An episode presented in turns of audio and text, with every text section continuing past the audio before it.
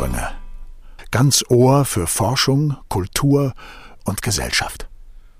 Herzlich willkommen zur Wahrnehmungsfolge unseres Podcastes Gedankensprünge der Universität zu Lübeck, der Technischen Hochschule Lübeck und der Musikhochschule Lübeck. Mein Name ist Vivian Uppmann, ich moderiere das Ganze heute wieder und ich bin sehr froh, dass wir heute vier Gäste vor Ort haben, mit denen wir über die Sinne nochmal sprechen wollen, über die Wahrnehmung an sich, über Wahrnehmungsstörungen und mal schauen, wohin es uns noch so verschlägt. Mit mir sind hier Professor Stefan Wehrich von der Technischen Hochschule Lübeck. Er ist Architekt und berufen am Fachbereich Bauwesen. Herzlich willkommen. Äh, wir haben Frau Professorin Rebecca Lenzer hier von der Universität zu Lübeck. Sie ist Psychiaterin und an der Klinik für Psychiatrie und Psychotherapie auf dem Campus Lübeck als Oberärztin tätig. Wir haben Professor Franz Danksagmüller von der Musikhochschule Lübeck hier vor Ort. Er ist Komponist und Organist und als Professor für Orgel und Improvisation muss er sich auch auf das Zusammenspiel vieler seiner Sinne verlassen können. Und wir haben zu Gast Herrn Knut Sturm. Er ist Bereichsleiter Stadtwald Lübeck. Und da äh, frage ich direkt äh, Sie, Herr Sturm, ähm, was macht denn ein Stadtwald aus? Was, was genau gehört zu einem Stadtwald und was macht man als Bereichsleiter den ganzen Tag? Ja, als Bereichsleiter im Stadtwald kümmert sich man sich, wie nicht anders zu erwarten ist, um den Wald. Ähm, und ähm, um alles, was damit zusammenhängt. Das heißt also, wir haben ja äh, einmal, wenn man es ganz profan äh, sieht, einen gesetzlichen Auftrag, nämlich Nutzschutz- und Erholungsfunktionen gleichrangig irgendwie sicherzustellen. Und äh, das ist unsere Hauptaufgabe. Die ist natürlich im Erholungswald dann relativ stark auch, also das sind wir ja in großer Fläche, ähm, ist da natürlich auf diesem Erholungssektor fixiert. Und da geht natürlich auch jeder anders mit um. Und ähm, da gibt es unterschiedlichste Ansprüche. Kann man sich ja dann vorstellen, wenn man als Reiter in den Wald geht, als Hundebesitzer, als Jogger, als äh, jemand, der da Holz machen will. Ähm, das gibt also unterschiedlichste Ansprüche und da muss man dann eben auch dem muss man dann irgendwie versuchen gerecht zu werden äh, und das eben in einem System, also ein Waldsystem, was eben hochkomplex ist und ähm, das ist immer nicht so ganz einfach. Und wenn wir mit Ihnen über den Wald sprechen und vor allem über die Wahrnehmung, dann fragen sich viele von Ihnen zu Hause jetzt wahrscheinlich, okay, reden wir über Ihre Wahrnehmung oder kann man vielleicht auch über die Wahrnehmung eines Waldes sprechen? Naja, wir wissen ja nicht erst seit Peter Wohleben, der äh, als Spiegel-Bestseller-Autor, dass äh, Bäume irgendwie miteinander kommunizieren können. Und ähm, da gibt es ja mittlerweile eine ganze Reihe von Untersuchungen, also die auch schon weit in die 50er Jahre zurücklaufen, dass sich eben Bäume äh, durchaus untereinander austauschen. Das macht die Sache natürlich als jemand, der da drin rumwurschtelt, wie wir als Förster oder als Waldmanager, natürlich nicht unbedingt einfacher. Das heißt also, das wird relativ kompliziert, wenn man äh, ansonsten sich immer überlegt, naja, mit einem Tier gegen Massentierhaltung ist irgendwie jeder, nicht? und äh, ähm, das will man irgendwie nicht. Und äh, wenn man jetzt so einen Wald sich betrachtet, dann sagt man, das ist ja nicht so schlimm, da geht es ja nicht um Tiere, sondern da geht es ja um Pflanzen. Was, was haben die eigentlich für eine Wahrnehmung? Ne? Und die haben sehr wohl eine Wahrnehmung. Also wir wissen mittlerweile, dass es eine, gibt eine ganze Reihe von Untersuchungen. Pflanzen können hören, Pflanzen können sehen, Pflanzen können sich untereinander austauschen. Das heißt also, äh, da ist der Unterschied zum Tier nur noch marginal. Und dann äh, ist es schon mal ein ganz spannender Punkt, sich als Förster mal darüber Gedanken zu machen, ähm, wie stark man eigentlich in so ein Waldökosystem, in diese Verknüpfung, also die Linien, die da laufen, sind ja dann unendlich groß, wie stark man da eigentlich eingreifen kann und ähm, was man da eigentlich denn auch bewirkt in dieser Kommunikation, die die Bäume untereinander zum Beispiel haben. Und äh, die haben sich mittlerweile auch an einiges von uns äh, gewöhnt. Also was heißt gewöhnt, ist ein blödes Wort, aber die können damit ein Stück weit umgehen.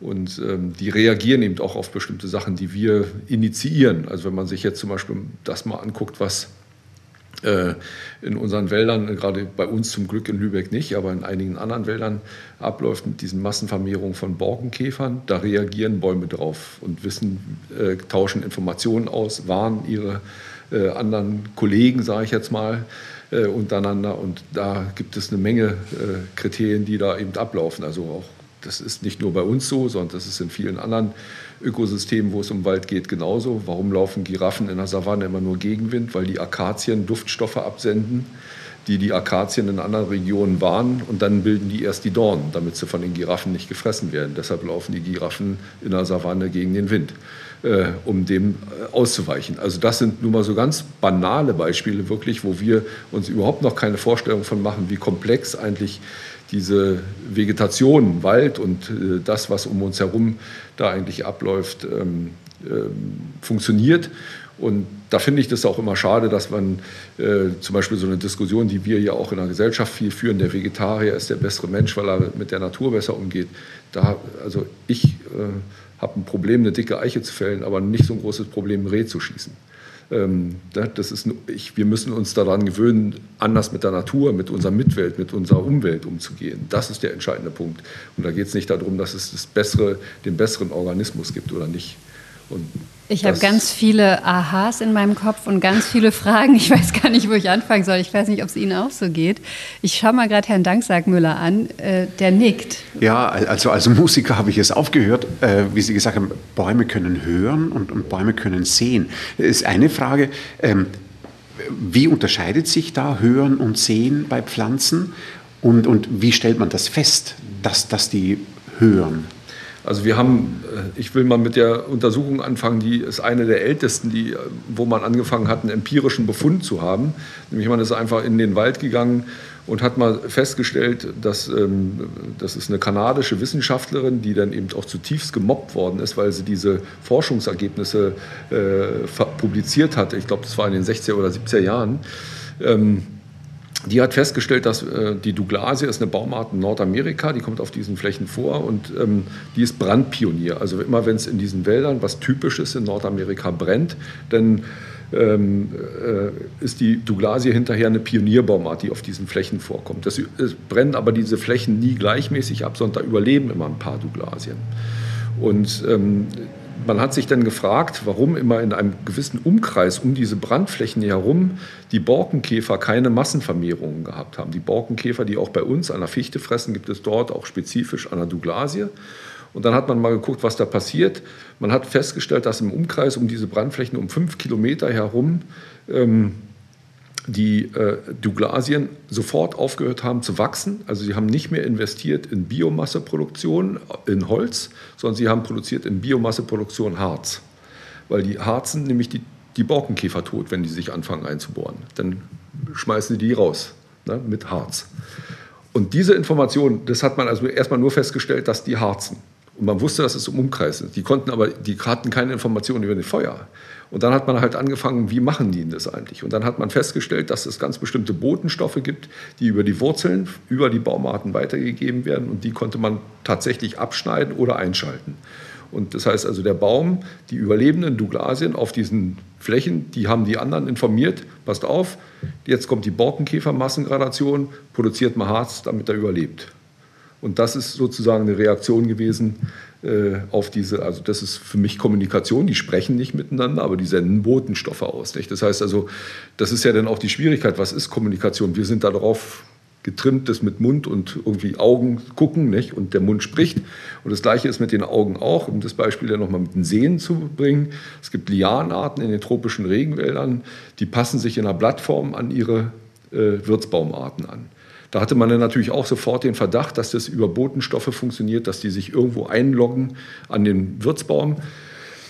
Hat man alles ausprobiert, hat nichts gefunden und dann hat eine geniale Forscherin aus der Schweiz den Versuch gemacht, die hat Plastikbäume gemacht, herzförmig, quadratisch, äh, rechteckig, weiß ich was alles und die haben quadratisch, herzförmige, weiß ich was Blätter gemacht und haben sie auf einen Plastikbaum gesetzt. Die müssen es erkennen. Das geht sonst nicht, sonst könnten sie das nicht finden. Das ist, sind so viele verrückte neue Informationen. Ich muss mal gerade an einer Sache festhalten. Sie hatten ja gesagt, Sie haben echt ein Problem, zum Beispiel eine dicke Eiche zu fällen. Neben Ihnen sitzt jetzt zufällig jemand, der auch wahrscheinlich viel Holz verbaut. Ähm, und zwar ist das der Professor Wehrich als Architekt. Ähm, haben Sie jetzt ein schlechtes Gewissen gerade bekommen? Nein, ich habe jetzt, ähm, also ganz im Gegenteil, als ich jetzt auch gehört habe, die der, der, der Umgang ähm, mit dem Kontext, darum geht es ja. Also die, die, eigentlich die, die Schulung der Wahrnehmung. Das ist ja auch ein zentrales Element in der Architekturausbildung. Das ist das, was wir, wir, wir tun, dass wir unsere Studierenden ähm, schulen, ähm, den Kontext wahrzunehmen. Das geht dann so ein bisschen fachspezifischer weiter mit einer geometrischen Wahrnehmung, ähm, Superzeichen und Symmetrie aufzunehmen. Im Kontext nochmal ganz klassisch den Genius Loci aufzunehmen, also wirklich festzustellen, an welchem Ort bin ich. Ähm, und natürlich, mit, mit wem habe ich es äh, denn zu tun? Wer sind denn die zukünftigen Nutzer? Also es ist eigentlich alles diese kontextuelle Wahrnehmung als, als, ein, als eine Voraussetzung für das Studium und dann damit auch entsprechend äh, umgehen. Ähm, entsprechende Organisationsformen wahrnehmen. Das geht jetzt nicht so weit, dass wir über sozusagen Botenstoffe sprechen. Für uns ist das einfacher. Wir können wir können darüber sprechen, wie sind Gebäude organisiert, habe ich, habe ich eine funktionalistische Anstaltsarchitektur oder habe ich multifunktionale Interpretationsräume. Das eine oder andere kann für die Aufgabe richtig oder, oder falsch sein. Und das Ganze führt dann ähm, tatsächlich dazu, dass ähm, über diese genaue Analyse, über die äh, genaue Wahrnehmung daraus entwickelt sich eigentlich dann eine Ableitung. Was erscheint an diesem Ort denn sinnvoll? Und daraus entwickelt sich die Lösung. Das ist eigentlich so der, der Anspruch, den wir haben. Und die große Schnittmenge ist oder die Voraussetzung ist, dass wir, ähm, dass wir genau hinschauen und dann sagen unsere Entscheidung fällen. Und die, die, die Eiche spielt natürlich, wenn die, wenn die da steht, äh, egal welcher, welcher Baumdurchmesser ähm, ist natürlich äh, erstmal ganz wichtig im, im, Kriterienkatalog, dass man die nicht einfach so wegnimmt. Hm. Sie schauen ganz genau hin, als Musiker schauen Sie auch ganz genau hin und hören ganz genau hin. Ähm, von Ihnen haben wir gerade auch ge gehört, Herr Sturm, wenn Sie im Wald sind, dann merken Sie auch alles um sich herum und nehmen vor allem auch diese Bäume wahr. Ähm, ich würde aber jetzt noch gerne Frau Professorin Lenzer mal ansprechen, weil Sie beschäftigen sich ja mit Wahrnehmungsstörungen und nicht mit dem, was man normalerweise wahrnimmt, um dann äh, irgendwas für sich daraus zu schaffen, sondern eben mit den Störungen. Wollen Sie dazu, wollen Sie uns ein bisschen beschreiben, was Sie tun? Was ich tue, genau. Also Sie haben schon einen Begriff eben gesagt, normal. Und okay, die große Frage, falsch. was ist normal und was ist in der Wahrnehmung normal? Ja. Und ähm, wir haben miteinander in der Gesellschaft vielleicht eine, haben uns geeinigt darauf, was ist normal. Ähm, aber es ist natürlich ein sehr, sehr relativer Begriff. Und manchmal kann es eben sein, dass Menschen Wahrnehmungen haben, die sind quälend für sie. Also, dass sie vielleicht etwas hören, was andere nicht hören können und vor allem, dass sie etwas hören, was Inhalte hat, was sie beschimpft, ähm, ihnen Dinge befiehlt, die sie tun sollen, die sie eigentlich gar nicht tun wollen. Also, das ist zum Beispiel eine Form der Wahrnehmungsstörung, die einen hohen Leidensdruck bringen kann. Es gibt auch ähm, Wahrnehmungsstörungen, die sich im Visuellen äußern, dass äh, plötzlich Dinge gar nicht mehr so, ich sag mal, so klar wahrgenommen werden, wie wir das hier tun, sondern dass Dinge plötzlich verzerrt sind, sich in der Größe verändern und das kann sehr, sehr beängstigend sein. Ähm, und da gibt es eben bestimmte Erkrankungen, wie die psychotischen Erkrankungen, wo das häufiger vorkommt und wo Menschen dann äh, zu uns kommen und Hilfe suchen und eine Behandlungsmöglichkeit suchen und ähm, die kann oder ist über viele Jahre vor allem medikamentös gewesen. Da geht es auch um Botenstoffe, weil nämlich die Botenstoffe im Gehirn, weil man sich vorstellt, dass bestimmte Botenstoffe wie das Dopamin, unser Belohnungshormon sozusagen, das kann sozusagen über die Stränge schlagen und zu viel da sein und dadurch ähm, Wahrnehmungen auslösen, die unangenehm sind. Ähm, wir beschäftigen uns aber zunehmend, weil ich sag mal, bisschen ketzerisch, die Pharmaindustrie uns im Moment gar nicht so viel helfen kann. Die haben irgendwie nicht so viele neue Ideen. Ähm, mit, auch mit den nicht medikamentösen Möglichkeiten. Und da gehört gute räumliche Umgebung dazu, da kann der Wald dazugehören. Waldbad. Zum Beispiel, das ist jetzt ein, neues, ein neuer Begriff, genau. Ähm, genau, also auch diese sozusagen Wahrnehmung, also ich sag mal, quälende Wahrnehmungsformen zu verändern, äh, in der Weise, dass das für den Menschen, der wieder einen guten Alltag leben kann und im Grunde genommen zu seinem Ziel kommt, das Hören natürlich auch dazu beitragen kann. Ähm, Riechen, Aromatherapie ist so ein Ansatz, der mit dazu beitragen kann. Das ist so in, in meinem Kern. Ähm, darum geht mhm. es in meiner Arbeit. vielen Dank. Da waren schon ein paar Überschneidungen da. Ich glaube, wir haben hier im Raum unheimlich viele Überschneidungen, auch thematisch und so weiter. Die eine, die gerade nur so am Rand angesprochen wurde, war die Überschneidung mit der Musik. Welche Sinne sind denn für Sie essentiell? Ja, also vom Klischee her würde man sagen, natürlich das Ohr und dergleichen, aber ähm, wenn wir von, ähm, von Musikausübung sprechen, ja, dann sprechen wir ja von Räumen. Dann, dann ist einmal äh, der Raum sehr wichtig und natürlich das Instrument, das ist das Haptische äh, sehr wichtig. Und wenn ich jetzt so an mich denke als Organisten, äh, dann gehört es dazu, dass man ähm, große Räumlichkeiten betritt, entweder äh, eine große Kirche oder einen großen Konzertsaal. Und da wird man schon einmal überflutet von, von verschiedenen Sinneseindrücken. Ja, also die, diese schiere Größe, dann vielleicht auch noch die, die starke farbige Ausstattung Ausstattung und äh, natürlich auch der Geruch. Und dann kommt es zum Instrument. Und dann ist es natürlich schön, wenn das ein, ein, ein ästhetisches Interface hat, sage ich mal. Ja? Also, äh, ähm, sei es, dass es Tasten sind oder, oder dass es Saiten sind, die sich gut anfühlen und dergleichen, dass es ein edles Holz ist. Ähm, also das sind nochmal so die ersten Faktoren, die man so äh, wahrnimmt. Und dann kommt das Hören. Ja. Und ähm, es ist nicht nur ähm, das wichtig, dass, dass, dass, dass, dass es dann schöne Klänge gibt, sondern eben auch, dass sich das Ganze gut anfühlt. Ein, ein extremes Beispiel werden die elektronische Musik, also wo wir, ich würde mal sagen, ein, ein relativ großes Problem haben, weil sich ähm, sehr vieles im Computer inzwischen abspielt. Also man hat nicht einmal mehr so Drehregler, die man, die, die vielleicht einen satten Gang haben. Ähm, also da sind wir jetzt wieder so weit, dass man sagt, äh, wir bauen wieder schöne Interfaces, schöne Instrumente, die vielleicht ein bisschen eingeschränkt sind, aber mit denen kann man dann auch wieder so Musik machen, dass es ein sinnliches Erlebnis ist. Mhm. Wir haben jetzt alle so einen kleinen ersten Eindruck, was, welche Bereiche, über welche Bereiche sprechen wir gerade, ähm, worum geht es den anderen vielleicht bei dem Thema.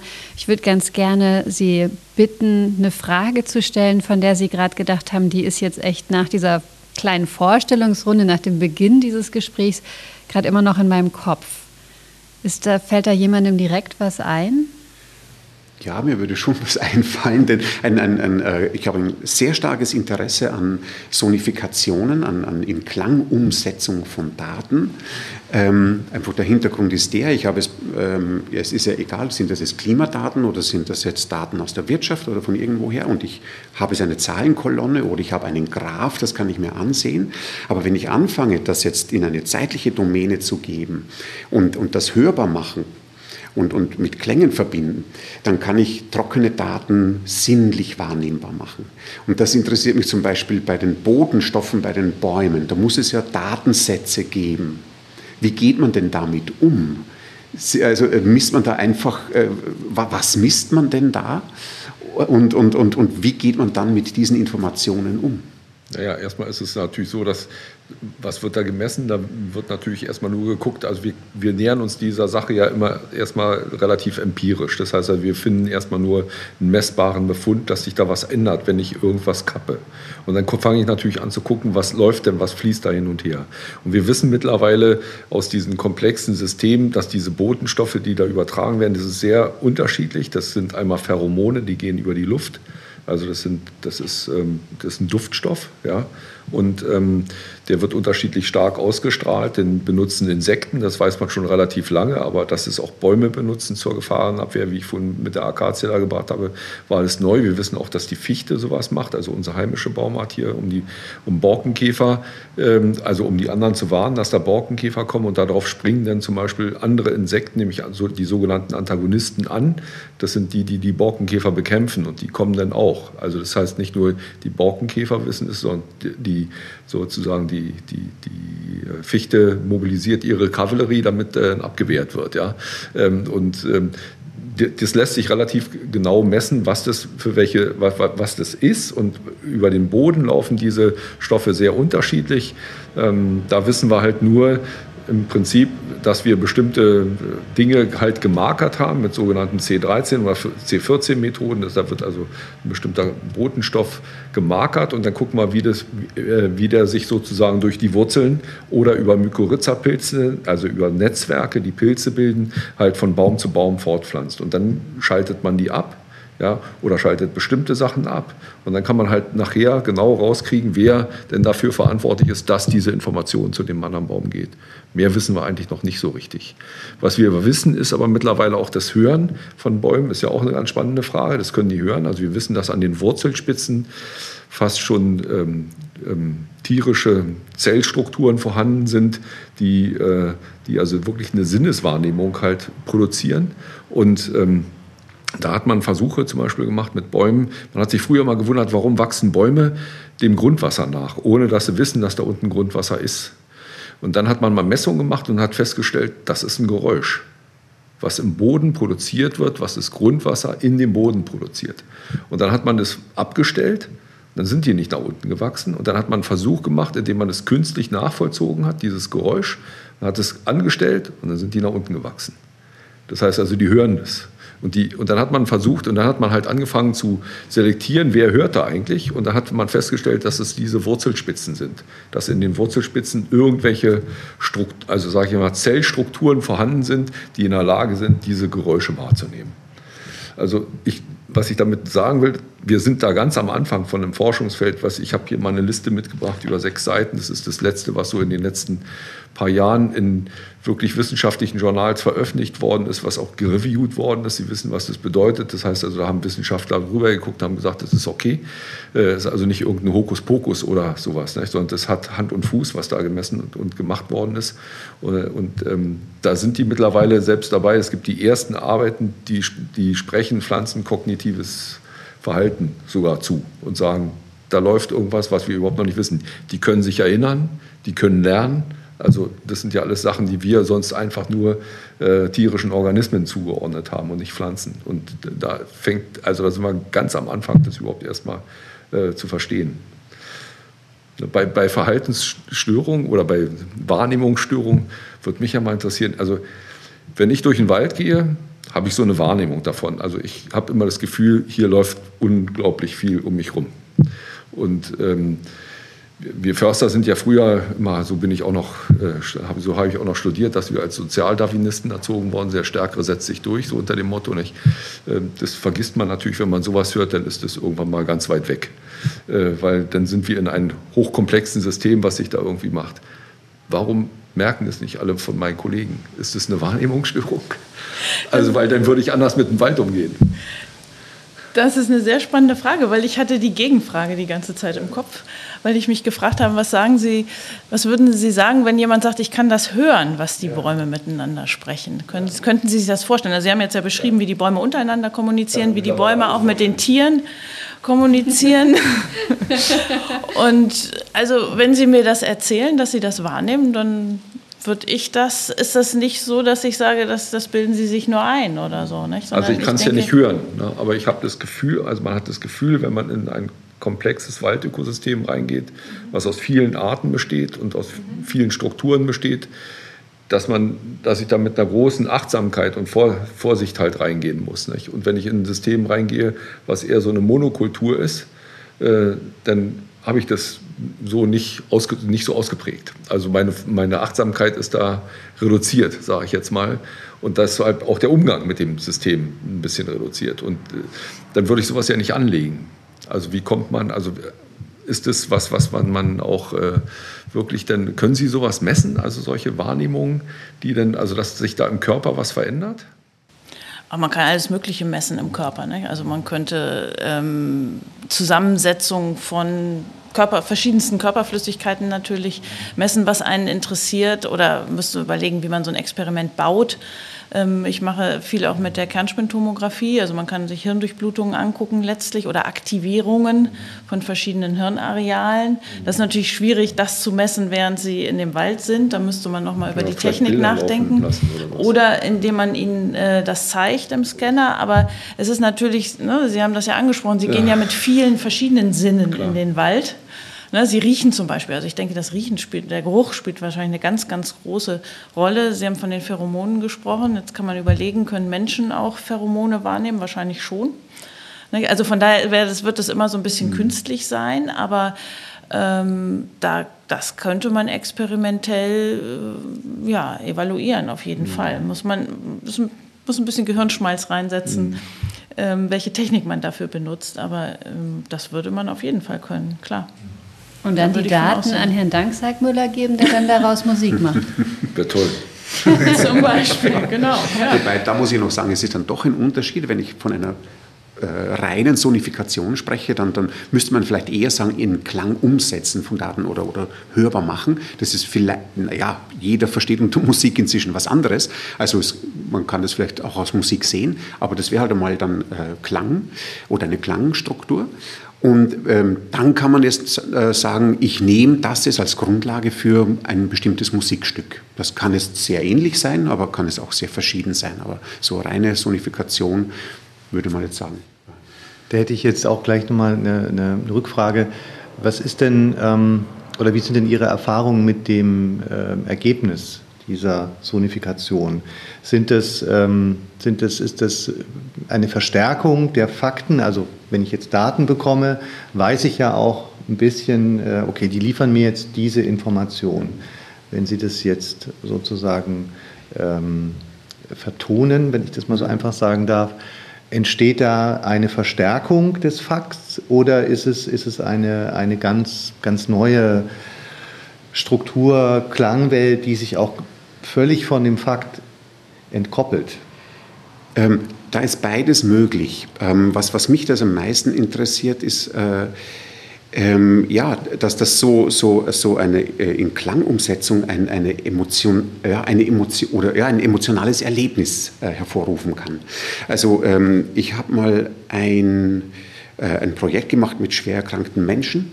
Da hat mir ein, äh, einer der teilnehmenden Personen hat mir äh, Krankheitsdaten von 30 Jahren zur Verfügung gestellt. Das ist ein Hormonmarker, der, sich, der halt stärker und schwächer wird. Und das habe ich komprimiert auf 30 Minuten. Das war ein relativ simpler Klang, aber dadurch, dass man wusste, ja, das sind es, diese Krankheitsdaten, und man und das ist der springende Punkt, ich erlebe es ja am eigenen Leib. Das heißt, ich höre es, ich höre es, wie es höher wird, wie es unangenehmer wird, wie es stärker wird, wie es bedrohlicher wird und bin dann unheimlich erleichtert. In diesem Fall ist es gut ausgegangen, äh, der Tumor wurde entdeckt und, und äh, die Person war dann geheilt und, und, und das klingt dann ab. Und das sind es nicht Daten, die ich mir innerhalb von ein paar Sekunden halt anschaue oder einen Graph, den ich mir kurz anschaue, sondern ich sitze ja da, ich erlebe das jetzt sinnlich, mit, ja, mit meinen Sinnesorganen mit und in diesem Fall dann auch noch visuell. Das ist halt dann, dann äh, ein, ein, ein, ein, ja, ein, ein, ein ähm, Zeiger ist da gestiegen. Ähm, also das ruft auf jeden Fall ähm, Emotionen hervor und dadurch mehr Verständnis für die jeweiligen Daten oder für Zusammenhänge. Ja. So etwas Ähnliches habe ich in, in Kooperation mit, mit dem äh, Klimazentrum in Hamburg gemacht. Da ging es über eine halbe Stunde die, die, der, der Anstieg der CO2-Werte, wobei sich der Clou dabei ist dann am Anfang, es tut sich ja nichts. Nur in den letzten Minuten dieser Stunde explodiert das Ganze. Und da bekomme ich erst einmal äh, so richtig oder erfahre ich äh, erst einmal so, was das heißt ich meine, wir, wir erleben Jahr für Jahr, ja, es wird ein bisschen wärmer, aber irgendwie, man sitzt ja trotzdem noch quietschlebendig da. Aber wenn man das im Zusammenhang mal äh, erlebt hat, und eine Stunde ist schon relativ lange, und, und, und erlebt hat, wie es in den letzten paar Minuten plötzlich losgeht, dann begreift man dann doch, dass es äh, eine bedrohliche Situation sein könnte. Sie haben mir gerade die Frage gestellt, Herr Professor ähm, Wehrich. Sie sind selber Architekt oder sie machen selber Architektur für den Menschen. Ähm, jetzt haben wir gerade auch viel davon gehört, was Menschen auch falsch machen. Also jetzt in dem letzten Beispiel zum Beispiel. Wie kann man denn, um das Ganze umzukehren, Architektur schaffen, die wirklich äh, für alle gut ist? Also genau das wäre eigentlich schon ganz salopp gesprochen die falsche Frage. Die ist, kann nicht für alle gut sein. Also Sie müssen, Sie müssen sich wirklich ganz spezifisch mit, mit, der, mit der Person, also das beschränkt sich vielleicht sogar gar nicht mehr auf eine Personengruppe, man müsste das vielleicht sogar noch, noch weiter ausspezifizieren. Die Erfahrung daraus, die ich jetzt mitgenommen habe und wo ich auch nochmal auch eine, eine, eine Frage hätte, das wäre tatsächlich das, das Thema, dass wir über Wahrnehmung sprechen, und die erzeugen ja Emotionen. Oder meine Emotion verändert die Wahrnehmung. Also man kann es ja auch sozusagen umdrehen, diesen, diesen Vorgang. Und das, das ist mir ganz, ganz offensichtlich geworden bei einer Studie hier im, an der, an, an der Uniklinik in der Kinderonkologie, wo wir, wo wir eigentlich eine ganz, ganz einfache Frage gestellt haben, nämlich Farbe. Farbe in einem Raum. Und es muss einem völlig absurd vorkommen, äh, wenn wir, wenn wir über den Kontext sprechen und sich vorstellt, dass wir nach wie vor Farbkonzepte von Farbkarten machen. Da sitzen irgendwo Farbberater, die, die, die weder wissen, wo genau findet es statt, die, die einen, einen Grundriss, eine abstrakte Zeichnung bekommen und dann Farben festlegen. Von einer Farbkarte, die ist ein 1 cm mal 2 cm groß und dann wird in, in sogenannten Nutzerabstimmungen äh, der Geschäftsführung diese Farbkarte vorgelegt und die sagt dann, ja, so machen wir es. Und das mal wirklich zu testen, was kommt denn dabei raus, das haben wir in der Kinderonkologie machen können mit Professor Lauden zusammen. Und das Ergebnis ist einfach, ist derart klar, dass sie, wir haben den, den Kontext so gut wie möglich herstellen wollen. Das heißt, das schaffen Sie entweder, indem Sie eine ganze Station, 20 verschiedene Räume anders gestalten, anders farbig anlegen. Das können Sie sich vorstellen, wird schwierig. Ja? Ähm, Umsatz, Budget, äh, laufender Betrieb. Der hilft uns jetzt, das haben wir auch versucht, das Instrument der virtuellen Realität, also dass wir uns sozusagen im Kontext befinden. Ich bin auf der Station, ich nehme den Geruch wahr, ich nehme die Geräusche wahr, ich bin in dem Zimmer und kann sozusagen die virtuelle Realität unmittelbar applizieren auf die Raumgeometrie, auf die gesamte medizinische Mimik, die mich da ja auch äh, umgibt. Und dann haben wir befragt. Wir haben in dem Fall Jugendliche befragt, wir haben die Eltern befragt, wir haben Pfleger befragt Pflegerinnen befragt, wir haben Ärzte befragt und es hätte nicht unterschiedlicher sein können. Wir, könnten, wir können über vielleicht eingrenzen Jugendliche, vielleicht die Eltern, vielleicht die ähm, ähm, Pfleg, Pflegschaft, aber die Aussage oder das Versagen einer ähm, sozusagen einer Farbfestlegung, die irgendwo auf einer Farbkarte stattgefunden hat. Das war absolut eindeutig. Und aus, diesen, aus dieser Wahrnehmung heraus, was stimmt hier alles nicht, haben wir nochmal einen Raum entwickelt. Also wir haben sozusagen zugehört, wir haben Botenstoffe analysiert, in dem Fall Gespräche analysiert und haben wieder einen Raum angelegt, um so möglichst nah an den Kontext zu kommen. Aber Sie müssen sich entscheiden. Es sind nicht alle. Sie müssen am Ende sagen, wir hören auf die Kinder, weil die liegen hier.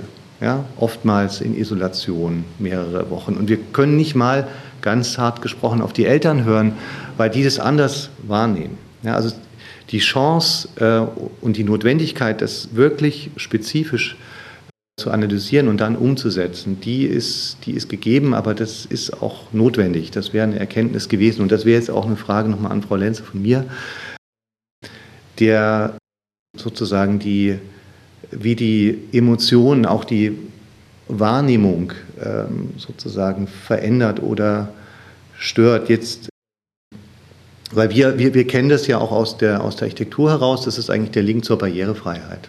Wir reden über Einschränkungen der, der Wahrnehmung und finden dazu Lösungen, zum Beispiel Kontraste, die wir einstellen im Alter, wenn wir da ein Problem haben. Wie ist da Ihre Erfahrung, wenn, wenn wir sagen, welche Emotion verändert die, verändert die Wahrnehmung? Weil darauf müsste ich ja eigentlich auch reagieren. Wenn ich zum Beispiel jetzt bei Ihnen eine Station gestalte oder sozusagen für die Patienten bestenfalls so ausgestalten kann, dass wir es unter diesem Schlagwort Healing Architecture äh, packen können. Was würden Sie da berichten können?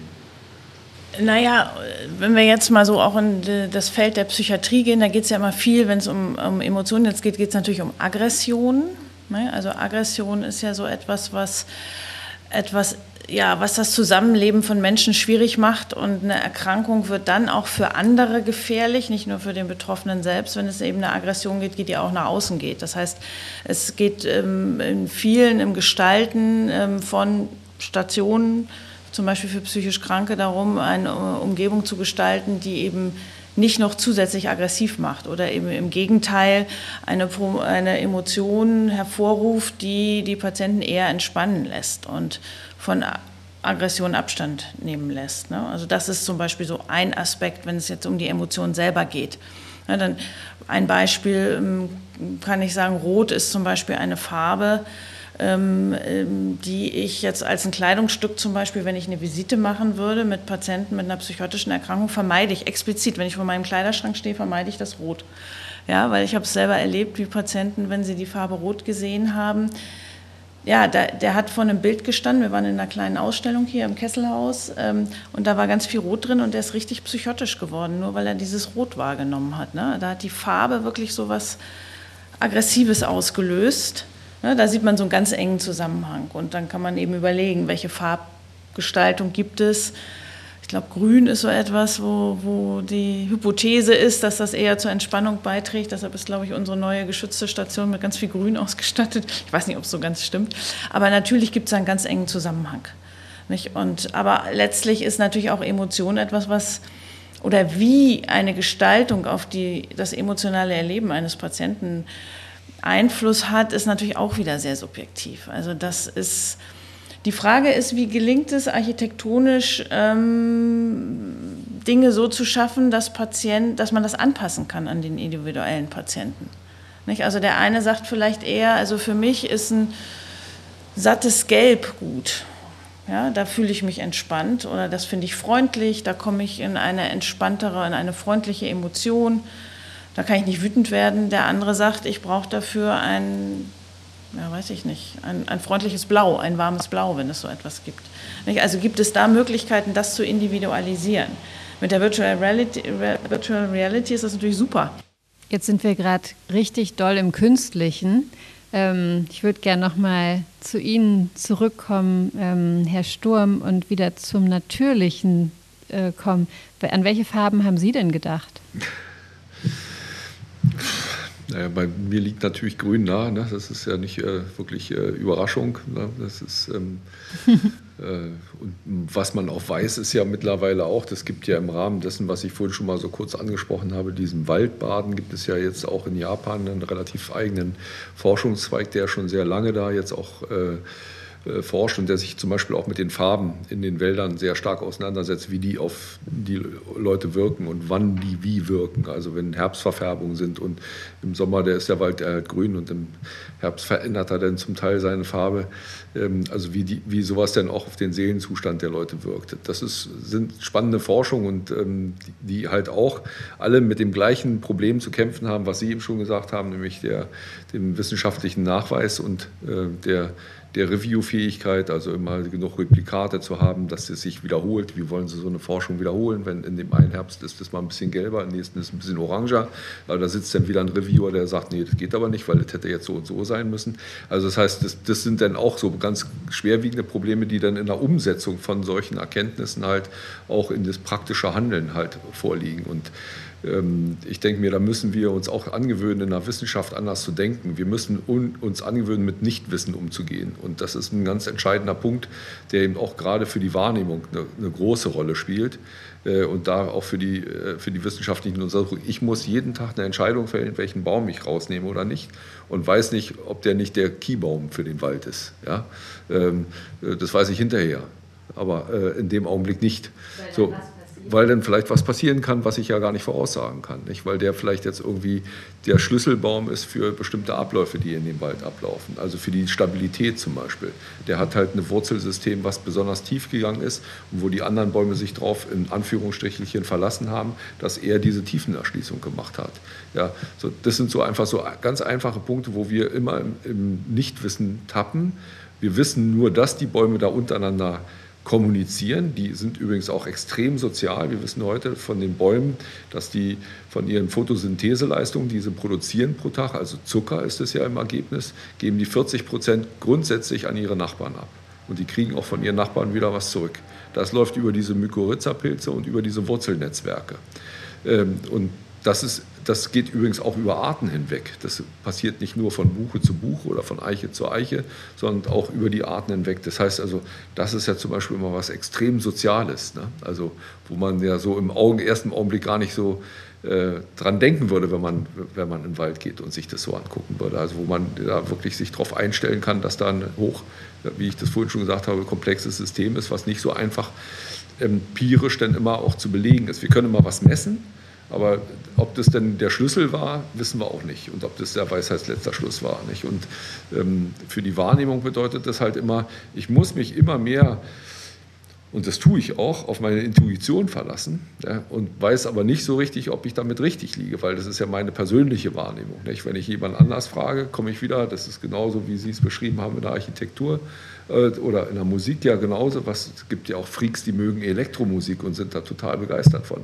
Ähm, und das ist ja, und ne, das hat ja jeder da eine andere, hat ja jeder eine andere Wahrnehmung von. Und wie man das denn äh, steuert und dann eben in intelligentes Handeln im Umgang mit diesem komplexen Ökosystem äh, ähm, anwendet, das ist wirklich nicht, finde ich, jedenfalls immer eine starke Herausforderung an uns selber. Also deshalb haben wir äh, gibt es da meiner Ansicht nach auch immer nicht so richtig oder falsch, sondern es gibt immer irgendwie nur so eine, ja, vielleicht im Augenblick eine beste Lösung, aber ob die dann wirklich die beste Lösung ist, das wird sich eben erst viel später herausstellen. Und mit den wissenschaftlichen Untersuchungen nochmal, das ist wirklich ein ganz schwieriges Feld, was wir im Augenblick haben. Und ich glaube, wir müssen uns äh, wir tun ja immer so, als wenn wir jetzt forschen und irgendwann haben wir dann die Weltformel. Nicht? Also äh, das war ja mal so in einer Diskussion, dass es sowas gibt. Es gab ja wirklich Leute, die sowas denn behauptet haben. Das ist wirklich so absurd. Nicht? Also wir können halt immer nur mit dem Nichtwissen müssen wir halt umgehen. Und wir versuchen aber im Augenblick immer mit dem Wissen halt bestmöglich umzugehen. Ich glaube, viel schlauer ist es, wenn man das mal von der anderen Seite betrachtet. Was weiß ich alles nicht und wo muss ich trotzdem eine Entscheidung fällen? Da muss man erstmal, das muss man erstmal sacken lassen. Jetzt müssen wir mit dem Nichtwissen umgehen. Das stimmt. Sie haben, Sie haben bestimmt recht. Ich frage mich gerade, wie man das in der Psychiatrie macht, wenn man da wahrscheinlich so viel aufgezeigt bekommt, was man gerade nicht versteht. Ist, ist es so? Nicht versteht von dem, was die Patienten sagen. Also ja, also sozusagen nach und nicht nachvollziehen können oder vielleicht auch sogar nicht belegen kann oder so. Genau, und also das ist auch ein Punkt, den man sehr lernen muss oder den ich sage mal auch die jungen Kollegen lernen müssen, dass aber dass es nicht darum geht, jetzt irgendwie Beweise dafür zu haben, dass das, was der Patient einem berichtet, äh, was er wahrnimmt, ob das nun richtig oder falsch ist, sondern dass es immer darum geht, was der Patient wahrnimmt, ist für ihn die Realität. Und darum geht es. Und das auch so, auch dem Patienten andersrum, auch das ist ein therapeutischer Prozess, dem Patienten deutlich zu machen, dass man das erstmal so akzeptiert. Und es nicht da, also den größten Fehler, den man machen kann, wenn man dem Patienten beweisen will, ja, dass es nicht stimmt, dass er zum Beispiel wahrnehmen kann, wie die Bäume miteinander kommunizieren oder dass er irgendwelche besonderen Kräfte erspürt, wenn er im Wald spazieren geht. Also das, oder vielleicht auch was Bedrohliches, das wäre ja nochmal so die andere Seite. Nicht? Also dann wird es ja, das, das hatte ich vorhin gesagt, geht es um den Krankheitswert. Ne? Also wenn er sagt, ich gehe in den Wald und fühle mich bedroht, weil die so und so sich mir gegenüber verhalten. Ne? Sondern das ist erstmal so die Realität für den Patienten. So nehme ich das hin. Und dann muss ich jetzt Wege mit ihm finden. Mhm. Und wie gesagt, ich kann es medikamentös versuchen und vielleicht verändert sich was in seinem Hirnstoffwechsel und er entwickelt die Ängste nicht mehr und empfindet das nicht mehr bedrohlich. Hat nicht das Gefühl, abgehört zu werden oder ähnliches. Es sind überall Sensoren montiert im Wald, sondern kann da ruhig durchgehen. Oder er findet andere Wege, ähm, da keine Angst mehr zu empfinden. Aber erstmal ist das die Wahrheit oder die muss man so, so hinnehmen, die muss man akzeptieren. Ja, die Wahrnehmung zum Beispiel, wenn ich da mal einhaken darf, was, was bedrohlich ist, ne? das ist zum Beispiel ja, im Augenblick diskutieren wir ja ganz häufig über einen Wolf. Mhm, ja. ne? Also der Wolf hat nach einer norwegischen Forschung, die jetzt vor kurzem mal publiziert worden ist, glaube ich, nachweislich in, in ganz Europa in den letzten 200 Jahren drei Leute getötet wenn ich rausgehe und mit dem Auto fahre, ist die Wahrscheinlichkeit eine andere, ja, als äh, über 150 Jahre hinweg. Das äh, bei unserer Einwohnerzahl davon, aber die Diskussion, das, ne, daran sieht man, wie so eine Diskussion dann auch geführt werden. Und das hat ja auch was mit Wahrnehmung zu tun, nicht? wie man sowas dann hochsterilisiert. äh, zu irgendwas, weiß ich gar nicht, als was richtig oder falsch ist. Da wird ja lange auch jetzt im Augenblick äh, gerade wieder darüber diskutiert, wie man sowas, ähm, wie man den Wolf mit dem umgeht. Da bin ich wieder beim absoluten Nichtwissen. Ja, über den Wolf wissen wir wieder nicht so wahnsinnig viel.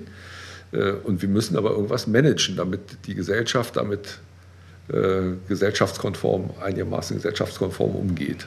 Und da gibt es eine Spannbreite von bis. Was, wer ist noch normal und wer ist nicht mehr normal? Ich habe Ihnen ja allen voraus, dass ich bis jetzt bei allen Podcast-Folgen dabei war, während Sie jeweils bei einer Podcast-Folge dabei sind. Und ich finde das heute äußerst interessant, dass wir immer wieder über die ganz, ganz diversen ähm, Sinne gesprochen haben. Wir haben, und wir sind uns auch, glaube ich, ziemlich einig in dieser Runde, dass ähm, das Zusammenspiel der Sinne irgendwie erst die Wahrnehmung ausmacht. Ähm, da nicken jetzt einige, während wir in den letzten Folgen wirklich abgekoppelt versucht haben, über die einzelnen Sinne zu sprechen.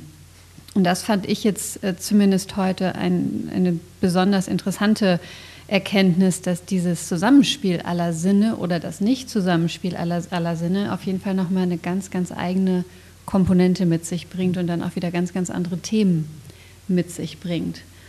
Ähm, wenn man auf die Musik schaut, ich schaue jetzt nochmal zu Herrn äh, Danksackmüller, wie gehen Sie denn damit um, dass jeder Mensch auch ihre, ihren Beruf und ihre Erschaffungen, ihre, ihre Kunst anders wahrnimmt?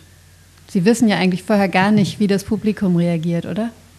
Das kommt drauf an. Also manchmal weiß man schon, was einem erwartet, wenn es ein bestimmtes Festival ist ähm, und, und man weiß, das ist für klassische Musik. Dann weiß ich ganz genau, wenn ich was, was Bestimmtes mache, was davon abweicht, dann ähm, das sind halt Erfahrungswerte. Dann gibt es äh, Leute, die dann begeistert darauf reagieren, weil das jetzt etwas ist, was sie so noch nicht gekannt haben, aber was eine neue Welt für sie erschlossen hat.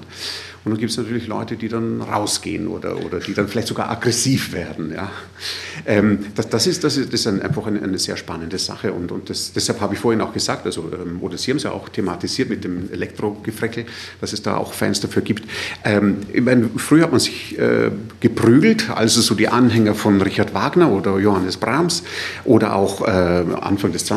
Jahrhunderts, da gab es den Futurologen Luigi Russolo, der dann äh, mit Geräuschen Musik oder, oder Geräusche zur Musik gemacht hat und ähm, Vertreter der klassischen Musik, die sich da regelmäßig geprügelt haben. Also ähm, ja, das ist, das, das ist wirklich, ähm, also wenn ich jetzt immer nur das eine machen würde, klassische Musik, sagen wir mal, ja, dann wäre das fürchterlich langweilig. Äh, und, und das, das finde ich das Spannende, dass man sich so in verschiedenen Genres bewegt, dass man, dass man eben auch den Kontakt zur, zur Wissenschaft hat. Ich meine, die Musik zählte ja im antiken Griechenland zu den äh, Wissenschaften. Also so dieses ganz enge schöne Musik und so weiter. Diese Welt, das kennen wir ja auch vom Klassikradio, das wird ja immer enger und enger und langweiliger und langweiliger. Also deshalb finde ich auch solche Sachen wie den Podcast da, da total spannend. Und wenn ich jetzt eine Sache da noch fragen darf, weil ein Wort äh, ist da jetzt äh, immer wieder gefallen, Normalität oder was ist normal? Weil das erlebe ich ja dann auch immer wieder so quasi bestimmte Musik, das ist ja nicht normal. Ähm, Jetzt, ähm, ich meine, die Ausführungen über, über die Kommunikation äh, der, der, Bäume, das hat es so mein Weltbild, ja, äh, übertreibe ich es nicht, doch äh, ins Wanken gebracht. Wie, wie schaut denn, und, und, und ich habe mir auch immer wieder so gefragt ähm, von, von Leuten, die sich jetzt anders verhalten, als ich das als normal empfinden würde. Ähm, jetzt, wir definieren, definieren das sehr schnell als Krankheit, als etwas, was korrigiert werden muss. Erleben Sie das manchmal so als, äh, als ähm, naja, äh, als Infragestellung der eigenen Normalität, dass, dass jetzt äh, eine, eine äh, Realität einer anderen Person, die, die von unserer Normalität abweicht, vielleicht ähm, ein Fenster in eine tiefere Wahrheit sein könnte oder in eine größere Art von Normalität? Ja, das ist ein ganz, ganz wichtiger Punkt. Und ähm, also erstmal für die Betreffenden selber, wenn die immer wieder erleben, dass sie als ab, ich sag mal, nicht normal, weil sie jetzt, äh, dann, dann ist das, hat das natürlich ganz viel mit Ausgrenzung und Stigmatisierung zu tun. Nicht? Und das ist etwas, dem wir natürlich entgegnen wollen. Und da, da wollen wir natürlich überhaupt nicht hin. Es gibt ein sehr schönes Beispiel eben äh, mit der, mit der, ja, mit dem Stimmenhören. Also, dass man etwas hört, was andere nicht hören können, sagen wir mal. Ich will nicht sagen, dass nicht da ist. Ähm, und Menschen, die diese Stimmen hören, und da gibt es ganze Vereine, Zusammenschlüsse, die das nicht automatisch als eine Krankheit betrachten, sondern die sagen, es ist eine Begabung. Ich habe die Fähigkeit, Dinge wahrzunehmen, die andere nicht, nicht wahrnehmen können. Und das ist etwas, wo ich sage mal, ich zumindest sehr gut mitgehen kann. Denn die Krankheit entsteht ja erst dann, wenn ein Leidensdruck entsteht. Ne? Also vielleicht hören Sie Dinge, vielleicht hören, hören Sie eine Musik, ähm, einen Ton, eine Melodie, die Sie eher entlastet. Sie hören ähm, vielleicht die Stimmen von Angehörigen, die Ihnen eher Mut machen, Dinge zu tun. Oder wenn man das Beispiel sieht, ein Ehepaar, was lange zusammengelebt hat, 50 Jahre, der eine verstirbt und der andere hört aber den Verstorbenen immer noch zu sich sprechen. Das kann sehr positiv sein. Ja, das heißt, also es ist nicht automatisch das krank, was nicht normal ist und was nicht dem Durchschnitt entspricht, sondern die Krankheit entsteht eigentlich erst dann, wenn ein Leidensdruck entsteht. Also wenn sozusagen Patienten sagen, das, das ist sehr, sehr anstrengend, dass ich jetzt dauernd hier irgendwelche Geräusche höre, fast wie beim Tinnitus. Ne? Das ist ja auch das Hören an sich. Das Tinnitus ist nicht die Krankheit, sondern es ist der emotionale Stress, der damit einhergeht, der die Krankheit ausmacht. Und das ist etwas, ähm, was wir, also zumindest, ne, wir sprechen von dem Normalisieren auch, das ist eine psychotherapeutische hm, Strategie, sagen wir mal, dass wir auch Patienten sagen, also ihr seid jetzt nicht ausgegrenzt, ihr seid nicht irgendwie die Aliens, sondern das, was ihr erlebt, ist in gewisser Weise normal, aber irgendwann ähm, die Normalität wird überschritten, wenn es zu einer Belastung wird, wenn es zu einem Problem wird. Ne? Oder es kann eben auch, ich sage mal, die Aggressivität kann zu einem Problem werden, wenn derjenige dann in seinem sozialen Umfeld ähm, nicht mehr weiterkommt oder in Konflikt mit, mit dem Gesetz oder ähnlichem ähm, kommt. Dann wird, es, dann wird es zum Problem und dann kann es einen Krankheitswert bekommen. Aber das ist immer, es ist nicht per se, was anormal ist, ist krank, sondern äh, es geht immer um die Konsequenzen dessen. Also ich kann mich erinnern, ich habe vor, ich weiß nicht, 30, 40 Jahren von einer Geschichte äh, gehört, ähm, so eine fiktive Geschichte, da äh, hört jemand äh, die Pflanzen schreien, wenn sie beschnitten werden. Und der wird danach in die Psychiatrie eingewiesen. So, jetzt sind wir so weit, dass wir wissen, ähm, da liegt wohl etwas Wahres äh, drinnen. Ähm, gibt es auch Forschungsfelder, äh, die sich damit beschäftigen, dass eben solche Leute, ich meine, es gibt ja gerade im kirchlichen Bereich dann auch aber das ist ja, ist auch, auch, oft mit einem Leidensdruck verbunden, dass man eben Erscheinungen hat und die anderen glauben einen nicht. Ähm, gibt es da auch Forschungsfelder, die, die sagen, Moment, die, die bekommen was mit, äh, für das wir kein Sensorium haben, was aber vielleicht ganz real ist? Ja, Forschungsfelder ist irgendwie schwierig, aber es gibt ja noch viel mehr Beispiele. Also wenn man sich mal überlegt, also sagen wir so, ein Patient, der eine Paranoia hat, ähm, und der befürchtet, abgehört zu werden. Ähm, und der ähm, sagt, also die können mich beobachten, die können auch übers Internet und was weiß ich, also diese ganzen technischen Dinge, wo wir vor 20 Jahren gesagt hätten, der spinnt, das gibt es ja gar nicht. Wenn wir jetzt gucken, was die Technik alles möglich macht, ja, ähm, dann muss man sagen, naja, in gewisser Weise haben die auch schon Dinge erspürt und erahnt, die tatsächlich technisch möglich sind. Wenn man mal so rauskriegt, was weiß ich, DDR, Geheimdienst, Stasi, ja, was die alle für Techniken installiert haben, wo die Mikrofone installiert waren, was die alles, ne, natürlich. Und unser eins, ich sag mal so, wie wir unser Leben so führen, wir sagen, okay, wir wissen, das ist möglich. Ja, ähm, aber ich beschließe jetzt sozusagen, mir darüber nicht so viele Gedanken zu machen, sonst bin ich gar nicht mehr handlungsfähig.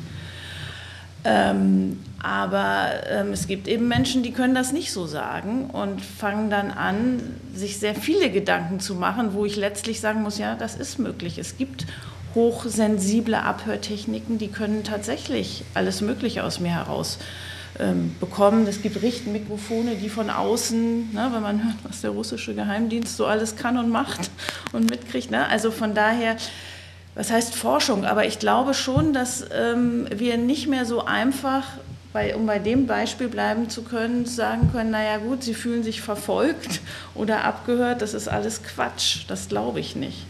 Da ist viel mehr möglich, als man so denkt.